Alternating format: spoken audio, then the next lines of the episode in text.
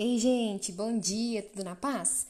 Bem-vindos ao nosso FJCast e à nossa classe de jovens da EBD. Como vocês têm acompanhado, ao longo das últimas aulas nós estamos em uma série de lições sobre o Espírito Santo. E o tema da lição de hoje, como diriam os nossos irmãos pentecostais, é um tema assim forte. Nós vamos estudar sobre o batismo no Espírito Santo. E ao longo da nossa vida cristã, seja você um novo convertido ou alguém que cresceu dentro da igreja, com certeza algumas dúvidas já devem ter surgido aí na sua mente. Por exemplo, o que é o batismo no Espírito Santo? Será que eu já fui batizado no Espírito Santo? Como que eu sei se eu já fui ou não? Tem que falar em línguas? Não tem? Se assim como eu, essas dúvidas já encheram a sua mente, fique aqui conosco, porque nessa aula e na continuação dessa aula no próximo domingo, nós vamos tentar chegar a essas respostas juntos. Combinados? Mas antes de nós começarmos, vamos orar? Senhor Jesus, nós te louvamos por mais esse dia, por mais essa aula, pela vida de cada um dos nossos irmãos que estão acompanhando o estudo de hoje e pedimos ao Teu Espírito Santo mais uma vez que nos conduza nessa aula, abra o nosso entendimento para que nós compreendamos a Tua palavra, Deus. É o que nós te pedimos em nome de Jesus. Amém. Pessoal, como eu disse então agora há pouco, o tema dessa terceira lição da nossa nova série é o batismo no Espírito Santo. E para que a gente consiga abarcar esse assunto de forma mais completa, nós vamos dividir essa lição da seguinte forma. Na aula de hoje, nós vamos tentar entender o que, que é propriamente o batismo do Espírito Santo. E na próxima aula, nós vamos estudar quais as evidências e as características de uma pessoa cheia do Espírito Santo. O início da igreja cristã, ele foi marcado com o batismo do Espírito Santo. Mas embora esse acontecimento seja crido, né, por todos os cristãos, ele também é objeto de muita discussão e divisões dentro do cristianismo. Muitas vezes, a gente observa que há maior ênfase no aspecto sobrenatural envolvido lá no dia de Pentecostes do que aquilo que a vinda do Espírito Santo produziu no coração dos apóstolos no momento de sua vinda. Então, falar sobre esse tema não é nada fácil, mas nós vamos tentar aqui hoje. E o nosso primeiro ponto a ser abordado aqui são as promessas da vinda do Espírito Santo no Antigo Testamento. No Antigo Testamento já se falava que haveria um dia em que o Espírito Santo de Deus seria derramado a todos, sem distinção. Não é que não havia Espírito Santo no Antigo Testamento. Claro que havia e ele atuava no povo de Deus. Nós vimos na nossa primeira aula que o Espírito Santo ele é uma das pessoas da Trindade. Então, ele é o próprio Deus. Então, ele existe desde a eternidade. A questão é que aquela ação poderosa do Espírito Santo, aquela capacitação para fazer a obra de Deus, no Antigo Testamento era dada a pessoas específicas e não a todo o povo. Era dada a reis, profetas, juízes, artífices na construção do templo. Mas havia uma, a promessa de que um dia o Espírito Santo seria derramado a todos e que iria, quem iria nos dar esse Espírito Santo seria o Messias, porque ele teria o Espírito Santo sem medida. E havia então essa expectativa que o derramamento do Espírito Santo estava atrelado à chegada do Messias. Isaías 44, dos versos 1 ao 4, diz assim: Agora, pois, ouve, ó Jacó, servo meu, ó Israel, a quem escolhi. Assim diz o Senhor que te criou e te formou desde o ventre e que te ajuda. Não temas, ó Jacó, servo meu, ó amado, a quem escolhi porque derramarei água sobre o sedento e torrente sobre a terra seca. Derramarei o meu espírito sobre a tua posteridade e a minha bênção sobre os teus descendentes, e brotarão como a erva, como salgueiros junto às correntes das águas. O livro de Isaías, lá no capítulo 61, dos versículos 1 ao 3, também diz algo semelhante. E mais tarde, lá nos evangelhos, Jesus cita exatamente essa passagem que nós vamos ler agora, mostrando o cumprimento da promessa nele mesmo. Diz assim, Isaías capítulo 61, dos versos 1 ao 3. O Espírito do Senhor está sobre mim, porque o Senhor me ungiu para pregar boas novas aos quebrantados. Enviou-me a curar os quebrantados de coração, a proclamar libertação aos cativos e a pôr em liberdade os algemados, a apregoar o ano aceitável do Senhor e o dia da vingança do nosso Deus, a consolar todos os que choram e a pôr sobre os que em Sião estão de luto uma coroa em vez de cinzas, óleo de alegria em vez de pranto, vestes de louvor em, em vez de espírito angustiado, a fim de que se chamem carvalhos de justiça, plantados pelo Senhor para a sua glória. Então, essas e várias outras passagens do Antigo Testamento nos mostram essa expectativa de que o Messias, que é ungido com o Espírito, viria. E quando isso acontecesse, então se cumpriria a promessa do derramamento do Espírito a todos. E talvez um dos textos do Antigo Testamento mais conhecidos sobre esse assunto seja o que nós vamos ler agora, lá em Joel, capítulo 2, dos versículos 28 ao 32. Diz assim: E acontecerá depois que derramarei o meu espírito sobre toda a carne. Vossos filhos e vossas filhas profetizarão, vossos velhos sonharão, e vossos jovens terão visões. Até sobre os servos e sobre as servas derramarei o meu espírito naqueles dias. Mostrarei prodígios no céu e na terra: sangue, fogo e colunas de fumaça. O sol se converterá em trevas e a lua em sangue, antes que venha o grande e terrível dia do Senhor. E acontecerá que todo aquele que invocar o nome do Senhor será salvo, porque no Monte Sião e em Jerusalém estarão os que forem salvos, como o Senhor prometeu e entre os sobreviventes, aqueles que o Senhor chamar.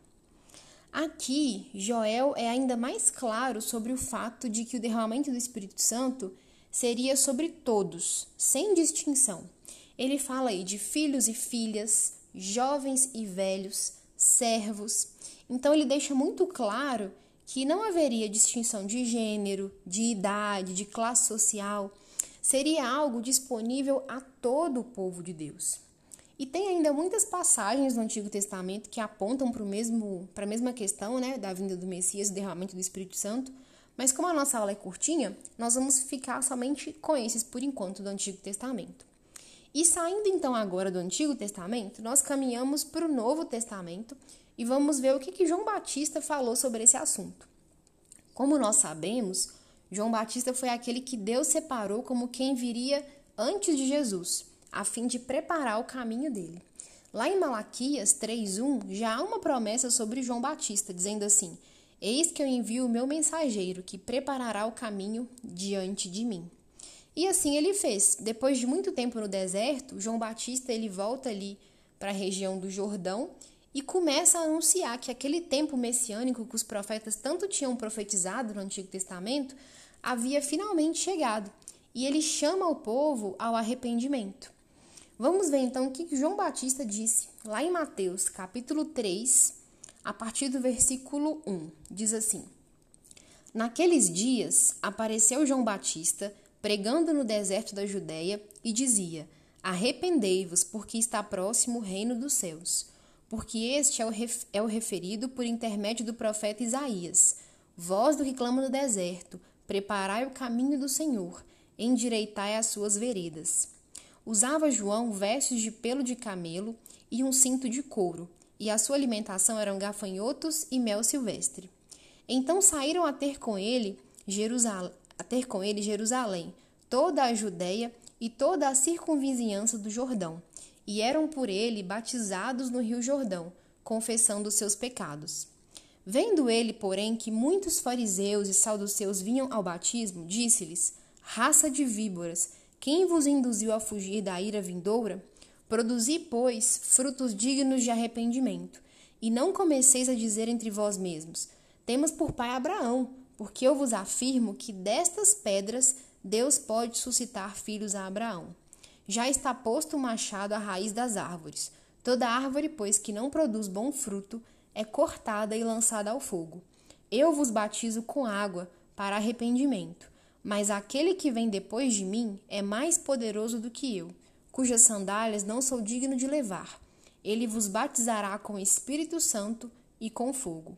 A sua pá ele a tem na mão, e limpará completamente a sua eira. recolherá o seu trigo no celeiro, mas queimará a palha em fogo inextinguível. João, então, ele estava anunciando a chegada do reino de Deus com a chegada do Messias, chamando o povo ao arrependimento e batizando eles em água. E chegaram então aí nesse momento alguns fariseus para saber o que estava acontecendo por ali. Mas era por curiosidade e não por arrependimento. E aí é, João fala com o povo: olha, eu não sou o Messias, não, pelo contrário. Eu não sou digno nem de carregar as sandálias dele. E aí no finalzinho ele liga a promessa da chegada do Espírito Santo com o Messias, que batizaria então não somente com água, mas com o Espírito.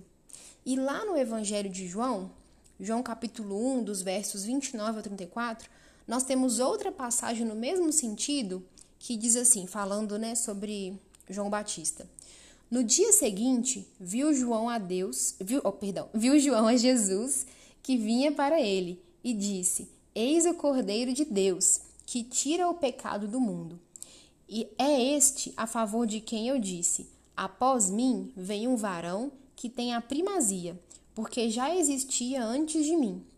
Eu mesmo não o conhecia, mas a fim de que ele fosse manifestado a Israel, vim por isso batizando com água. E João testemunhou, dizendo: Vi o Espírito descer do céu como pomba e pousar sobre ele. Eu não o conhecia. Aquele, porém, que me enviou a batizar com água, me disse: Aquele sobre quem vires descer e pousar o Espírito Santo, esse é o que batiza com o Espírito Santo. Pois eu, de fato, vi e tenho testificado que ele é o Filho de Deus. Aqui, quando João fala, viu o Espírito descer do céu como pomba e pousar sobre ele, ele está falando algo muito semelhante ao que é dito lá em Isaías 61 que nós lemos, que diz que o Espírito do Senhor está sobre mim porque o Senhor me ungiu. No verso 33 que nós acabamos de ler, João Batista diz assim: Eu não o conhecia. Aquele, porém, que me enviou a batizar com água me disse: Aquele sobre quem vires descer e pousar o Espírito, esse é o que batiza com o Espírito Santo. Assim como no Antigo Testamento, a gente observa aqui a relação entre o derramar do Espírito e Jesus Cristo. Por que é que Jesus é quem batiza com o Espírito Santo? Porque foi sobre ele que o Espírito Santo veio e o ungiu de forma extraordinária para que ele fosse o nosso Salvador. Então, ele é quem nos batiza com o Espírito Santo. Não é uma obra humana, não é pastor quem batiza com o Espírito Santo, nem homem nenhum, é o próprio Jesus. Então, se você, então, se, né, se qualquer homem por aí chegar para você, ou qualquer pastor, qualquer ministro de Deus, chegar e falar que vai te batizar com o Espírito Santo, você casca fora porque isso é mentira. O pastor te batiza com água, como João Batista fazia. Mas quem nos batiza com o Espírito Santo é Jesus Cristo. E só um parêntese aqui nesse texto que nós lemos, a gente sabe que Jesus era perfeitamente homem e perfeitamente Deus. Ele sempre foi cheio do Espírito Santo. Inclusive, a Bíblia, ao narrar o nascimento de Jesus, diz que ele foi gerado no Espírito. Então, como homem, ele tinha o Espírito de Deus. Mas ele ainda, até esse momento aqui com, né, que o João Batista cita, ele ainda não tinha sido ungido no Espírito. Ele ainda não tinha recebido o poder do Espírito para fazer a obra que Deus havia confiado nas mãos dele. Então, nesse momento aqui, o Espírito de Deus vem sobre ele para capacitá-lo para a obra que ele haveria de fazer aqui na terra por nós. Tanto que antes desse acontecimento narrado aqui, os evangelhos não narram nenhum milagre de Jesus antes desse enchimento do Espírito Santo. E aqui a gente faz é, também um outro parêntese. Há uma diferença entre ter o Espírito Santo e receber poder do Espírito Santo para fazer determinadas coisas. E voltando então, né, nós vamos ver o que é que Jesus falou então sobre o derramamento do Espírito Santo. Nós já vimos o que o Antigo Testamento falou, o Novo Testamento, João Batista e agora o que o próprio Jesus disse. Lucas 24, do 44 ao 49, diz assim: é, na verdade, esse, esse trecho mostra o que, que Jesus disse sobre esse assunto quando ele apareceu para os discípulos por alguns dias depois da sua ressurreição. Diz assim, a partir do versículo 44. A seguir, Jesus lhes disse: São estas as palavras que eu vos falei, estando ainda convosco. Importava se cumprisse tudo que de mim está escrito na lei de Moisés, nos profetas e nos salmos. Então lhes abriu o entendimento para compreenderem as Escrituras, e lhes disse: Assim está escrito que o Cristo haveria de padecer e ressuscitar dentre os mortos no terceiro dia e que em seu nome se pregasse arrependimento para a remissão de pecados a todas as nações, começando de Jerusalém. Vós sois, sois testemunhas dessas coisas. Eis que envio sobre vós a promessa de meu Pai. Permanecei, pois, na cidade, até que do alto sejais revestidos de poder. Aqui, Jesus está falando com os discípulos assim: olha, vocês vão sair pregando pelo mundo todo, mas sossega aí um pouquinho, fica na cidade por mais um tempo, porque eu enviarei sobre vocês a promessa do meu Pai. O revestimento de poder do Espírito Santo, aquilo que os profetas anunciaram lá no Antigo Testamento. Então, o batismo do Espírito Santo, esse derramar do Espírito, ele está associado à restauração do povo de Deus e também com a capacitação do povo de Deus em poder para testemunhar Jesus nesse mundo e realizar a obra que ele confiou nas nossas mãos. Atos, capítulo 1, dos versículos 3 a 8, traz algo semelhante ao que nós acabamos de ler em Lucas. Diz assim: A estes também, depois de ter padecido, se apresentou vivo, com muitas provas incontestáveis, aparecendo-lhes durante quarenta dias e falando das coisas concernentes ao reino de Deus. E comendo com eles, determinou-lhes que não se ausentassem de Jerusalém, mas que esperassem a promessa do Pai, a qual, disse ele, de mim ouvistes. Porque João, na verdade, batizou com água, mas vós sereis batizados com o Espírito Santo, não muito depois desses dias. Então os que estavam reunidos lhe perguntaram: Senhor, Será este o tempo em que restaurarás o reino a Israel? Respondeu-lhes: Não vos compete conhecer tempos ou épocas que o Pai reservou pela sua exclusiva autoridade, mas recebereis poder ao descer sobre vós o Espírito Santo, e sereis minhas testemunhas, tanto em Jerusalém como em toda a Judéia e Samaria e até os confins da terra. Então, gente, beleza, nós vimos os profetas anunciando esse derramar do Espírito, João Batista também e o próprio Jesus. Então, finalmente, o cumprimento da promessa chega, lá no dia de Pentecostes, como Lucas narra lá no capítulo 2 de Atos. Vamos ler os primeiros versículos? Do 1 ao 4, primeiro, capítulo 2 de Atos. Diz assim: Ao cumprir-se o dia de Pentecostes, estavam todos reunidos no mesmo lugar. De repente, veio do céu um som como de um vento impetuoso, e encheu toda a casa onde estavam assentados. E apareceram distribuídas entre eles línguas como de fogo, e pousou uma sobre cada um deles. Todos ficaram cheios do Espírito Santo e passaram a falar em outras línguas, segundo o Espírito lhe concedia que falassem. Como nós vimos na nossa primeira aula, a festa de Pentecostes acontecia 50 dias depois da Páscoa e reunia judeus de todos os cantos. E era nesse momento que, seguindo o que Jesus havia ordenado, os discípulos estavam todos reunidos em um só lugar, lá em Jerusalém, aguardando o cumprimento da promessa. E ao explicar esses versos que nós acabamos de ler, o pastor Augusto Nicodemos, ele diz algo muito esclarecedor e que eu queria compartilhar aqui com vocês para elucidar melhor essa passagem. Ele fala o seguinte: Jesus tinha feito a promessa aos discípulos e eles estavam lá em obediência, né, aguardando o cumprimento dela. Mas Jesus, ele não tinha entrado em detalhes com os discípulos sobre como que isso aconteceria. Então, como que eles iriam discernir que a promessa de fato estava se cumprindo quando ela viesse? E é aí que entra a explicação dele que eu queria compartilhar aqui com vocês. Ele diz que Deus deu aos discípulos três sinais, com base nos versos que nós lemos o primeiro para o ouvido, o segundo para os olhos e o terceiro para a boca. O sinal para o ouvido foi o som. No verso 2 que nós acabamos de ler, diz que de repente veio do céu um som, como de um vento impetuoso, e encheu toda a casa onde estavam assentados. Então não foi uma ventania, foi um som de um vento muito forte. O segundo sinal para os olhos né, foram as labaredas de fogo. O verso 3 diz que apareceram distribuídas entre eles línguas como de fogo, e pousou uma sobre cada um deles. E o terceiro sinal, para a boca, foi que eles começaram a falar em várias línguas. O verso 4 diz que todos ficaram cheios do Espírito Santo e passaram a falar em outras línguas, segundo o Espírito lhe concedia que falassem. E a explicação que o pastor Augustus dá para esses sinais é a seguinte: ele diz que sobre o som de vento, a palavra grega que descreve espírito e vento é exatamente a mesma, se escreve pneuma. E a associação do Espírito Santo com o vento nos mostra que ele é livre como o vento para agir e que ele age poderosamente de maneira invisível e sobrenatural. As labaredas de fogo nos indicam que a obra do Espírito Santo é de purificar os nossos corações e de também exercer o juízo. E por fim, as línguas, porque Jesus tinha dito a eles que eles pregariam o evangelho a todas as nações. O verso 5 diz que havia naquele momento em Jerusalém judeus de todas as nações debaixo do céu.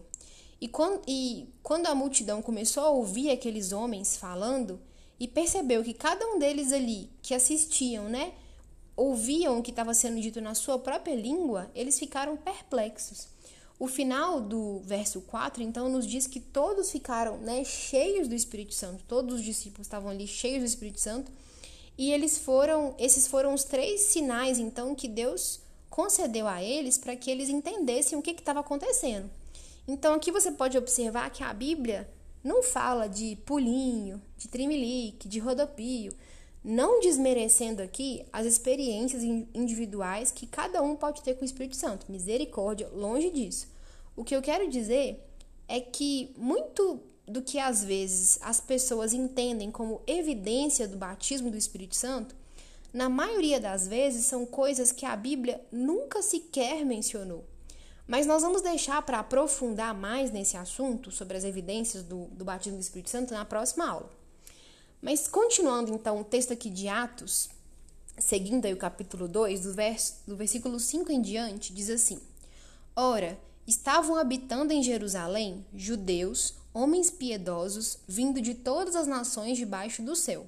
Quando, pois, se fez ouvir aquela voz, afluiu a multidão, que se possuiu de perplexidade porquanto cada um os ouvia falar na sua própria língua. Estavam, pois, atônitos e se admiravam, dizendo: Vede, não são porventura galileus todos esses que estão aí falando? E como os ouvimos falar, cada um em nossa própria língua materna? Somos partos, medos, elemitas e os naturais da Mesopotâmia, Judéia, Capadócia, Ponto e Ásia da Frígia, da Panfilha, do Egito e das regiões da Líbia, nas imediações de Cirene e romanos que aqui residem, tanto judeus como prosélitos, cretenses e arábios. Como os ouvimos falar em nossas próprias línguas as grandezas de Deus? Todos atônitos e perplexos interpelavam uns aos outros. Que quer isso dizer? Outros, porém, zombando, diziam: estão embriagados. Se vocês observarem, esses versículos aí citam pelo menos uns 20 povos diferentes que estavam ali naquele momento. E cada um ouvia os discípulos na sua própria língua materna. O povo ficou então meio atônito, né? Sem saber direito o que estava acontecendo. E aí começaram a falar: ah, esse povo tá é bêbado. Mas Pedro então se levanta e discursa ali para aquele povo. A partir do verso 14, ele diz assim: então se levantou Pedro com os onze e, erguendo a voz, advertiu-os nesses termos: Varões judeus e todos os habitantes de Jerusalém, tomai conhecimento disto e atentai nas minhas palavras. Estes homens não estão embriagados, como vim dispensando, sendo esta a terceira hora do dia. Mas o que ocorre é o que foi dito por intermédio do profeta Joel. E acontecerá nos últimos dias, diz o Senhor, que derramarei do meu espírito sobre toda a carne. Vossos filhos e vossas filhas profetizarão, vossos jovens terão visões, e sonharão vossos velhos. Até sobre os meus servos e sobre as minhas servas derramarei do meu espírito naqueles dias, e profetizarão. Mostrarei prodígios em cima do céu e sinais embaixo da terra: sangue, fogo e vapor de fumaça. O sol se converterá em trevas e a lua em sangue, antes que venha o grande e glorioso dia do Senhor. E acontecerá que todo aquele que invocar o nome do Senhor será salvo. Então Pedro se levanta cheio do Espírito Santo e fala com aquele povo que ninguém ali estava embriagado, mas que estava se cumprindo aquele tempo profetizado por Joel e que tudo aquilo antes profetizado se cumpriu em Jesus, a quem aquele povo tinha acabado de crucificar. E Pedro então diz a eles que eles precisavam se arrepender. E aí o povo cai em si e fica desorientado e perguntam para Pedro: o que é que nós vamos fazer agora?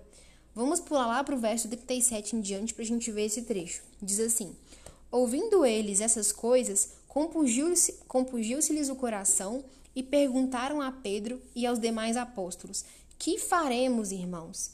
Respondeu-lhes Pedro, respondeu Pedro: Arrependei-vos e cada um de vós seja batizado em nome de Jesus Cristo para a remissão dos vossos pecados, e recebereis o dom do Espírito Santo. Essa pergunta que aquelas pessoas fizeram a Pedro, que faremos, irmãos? É a mesma que vem à nossa mente quando um dia o Espírito Santo nos convence dos nossos pecados e nos chama ao arrependimento. E a resposta que Pedro deu a eles é a mesma para nós hoje. Há esperança, e essa esperança é Jesus. Se arrependam, creiam, e vocês também receberão o Espírito Santo e serão batizados nele. Para que ele opere em cada um de nós, para que ele habite em cada um de nós, para que nós sejamos batizados nele, cheios dele, a fim de que nós possamos testemunhar sobre Jesus Cristo até os confins da terra e realizar a boa obra que ele preparou de antemão para nós. E uma vez cheios do Espírito Santo, os discípulos nunca mais pararam. Eles levaram o evangelho até o fim, até as últimas consequências. E essa capacitação só vem do próprio Espírito de Deus, que ele deseja derramar sobre cada um de nós hoje, contanto que nós o busquemos. Amém? Na próxima aula, então, nós vamos estudar quais são as evidências, as características de alguém que é cheio do Espírito Santo. Você quer saber se você é ou não cheio do Espírito Santo? Então, não perca a próxima aula, tá bom? Se Deus quiser, a gente se encontra lá. Uma ótima semana para vocês.